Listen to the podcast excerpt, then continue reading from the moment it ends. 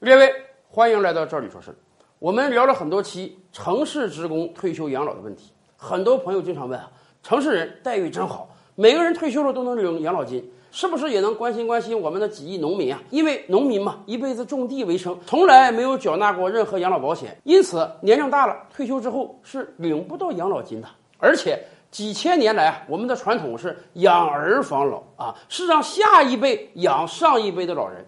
可是今天时代不一样了。新一代年轻人身上的压力也很大呀，担子很重。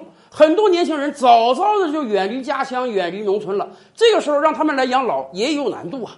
那么，我国广大农村老人有没有养老金呢？是有的。根据各个地方的情况不同啊，在我国六十周岁以上的老人每个月大概能领到六十块钱到两百块钱不等的养老金。全国范围来看啊，平均数大概是一百二左右。咱们都清楚。在今天这样一个通货膨胀不断上升的年代，每个月一百二十块钱有点太低了。甚至啊，这几年来网上一直有一个传言，说马上要改革了啊，要把全体农民的养老金一次性的拉到四百块钱。甚至经常有很多人说啊，四百块钱这个马上就实施了，你赶快问问你们当地到哪去领这个钱，有没有这个事儿呢？我们跟大家讲，愿望是好的，但这个事儿真是假的。这个事儿是怎么来的呢？在二零一八年啊，有一位全国政协委员。他调研了河南农村的养老问题，然后呢，提出了一份政协提案。在这份提案中啊，他说，根据他的调研，今天农村老人养老金面临一个不足的问题，有没有可能我们调整一下养老金？以河南当地为例啊，他就建议有没有可能我们把河南当地农民的养老金呢提高到四百块钱一个月？大家注意，这是根据河南的情况来调研的啊。如果根据北京，我觉得这个数肯定得比四百高。那么这四百块钱谁来拿呢？他建议中央、省级财政和地方财政分别负担百分之五十、百分之二十五、百分之二十五。他所调研的那个城市呢，在当年六十五周岁以上的老人大概有五十万，所以他在报告中提出啊，如果给这五十万老人每人每个月发四百块钱的养老金，那么全年的财政支出也就是二十四亿人民币。这个数字对于一个中等发达城市来讲啊。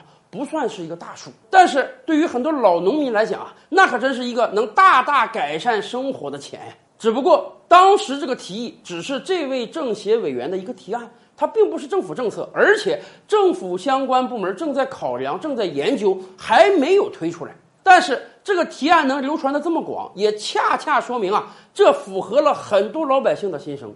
纵观世界。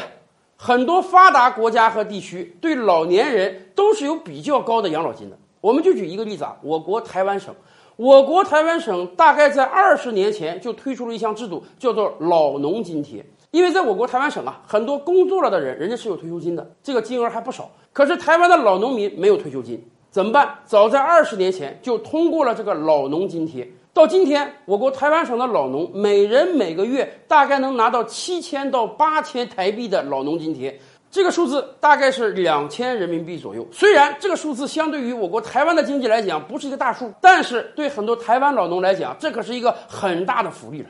咱们这么想吧，如果我们发给农村退休老人每人每个月四百块钱。这个钱对于我们的财政来讲不算是个大钱，但是我们可以让上亿农村老人有一个更加优越的晚年生活，而且他们拿到这个钱，那是会真的花出去的，他们这个钱是会真正进入到流通领域中刺激消费的，它能带来很大的乘数效应，对于我们的经济也是一个强心剂呀。所以啊，我们真的希望这样的提案越多越好，真的有一天每人发四百块钱这个美梦。能成真呢？今天的视频你满意吗？点击“赵理说事”的头像，还有更多精彩内容啊！